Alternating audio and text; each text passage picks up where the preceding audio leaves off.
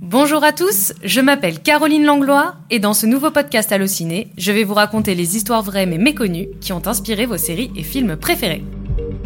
Épisode 4 Un scientifique fou, des triplés et une drôle d'expérience. Imaginez que vous vous retrouvez face à une copie de vous-même, puis que vous rencontrez quelques jours plus tard un autre sosie. Imaginez que vous apprenez que vous avez en réalité deux sœurs jumelles et qu'on vous a menti sur votre passé. C'est le point de départ de la série mexicaine Triada, disponible sur Netflix, dans laquelle trois femmes qui se ressemblent trait pour trait tentent de percer le mystère de leur séparation. Et ceci est une histoire vraie.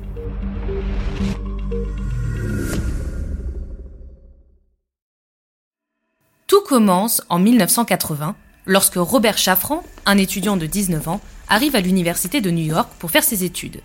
Sur place, tout le monde le salue comme si on le connaissait. Seul Hick, on l'appelle par un autre nom, Eddie. Intrigué, Robert mène l'enquête et finit par rencontrer ce fameux Eddie.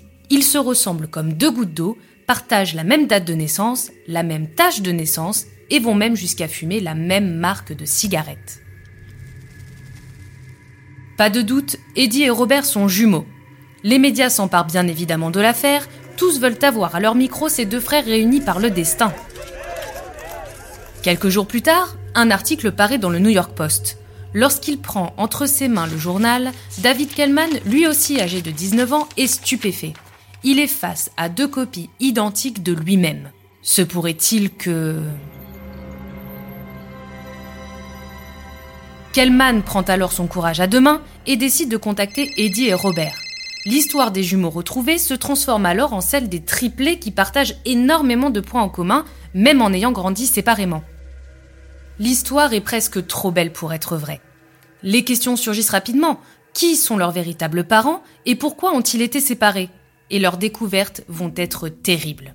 En interrogeant l'agence d'adoption qui les a placés, ils découvrent qu'ils ont fait partie d'une expérience sociale controversée menée dans le cadre d'une étude sur l'inné et l'acquis. Le psychanalyste Peter Neubauer, qui en a eu l'idée, avait sélectionné un groupe de triplés et trois groupes de jumeaux. Ces neuf bébés ont ensuite été placés dans des familles d'accueil issues de milieux différents. Les années passent et les enfants grandissent sans que les parents adoptifs ne sachent qu'ils font partie d'une quelconque expérience. Ils acceptent, à la demande de l'agence d'adoption, des évaluations régulières durant leur jeunesse. Le but de l'expérience était de voir si les enfants partagent des similitudes, physiques, psychologiques et tout ce qui touche au goût, même en ayant été éduqués différemment. Cette découverte fait rapidement la une des journaux et le nom de Peter Neubauer est conspué et critiqué de toutes parts. On compare son étude à celle de Joseph Mengele, un nazi qui menait lui aussi des expérimentations à Auschwitz sur des jumeaux. Sachant que Neubauer lui-même était un survivant des camps. Bien avant que l'affaire n'éclate et par peur de la réaction du grand public, le psychanalyste décide en 1980 de ne pas publier son étude.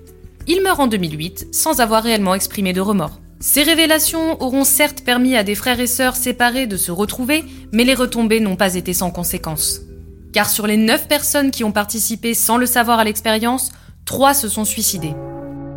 C'est le cas notamment d'Eddie Galland, l'un des trois frères, qui a sombré dans la dépression.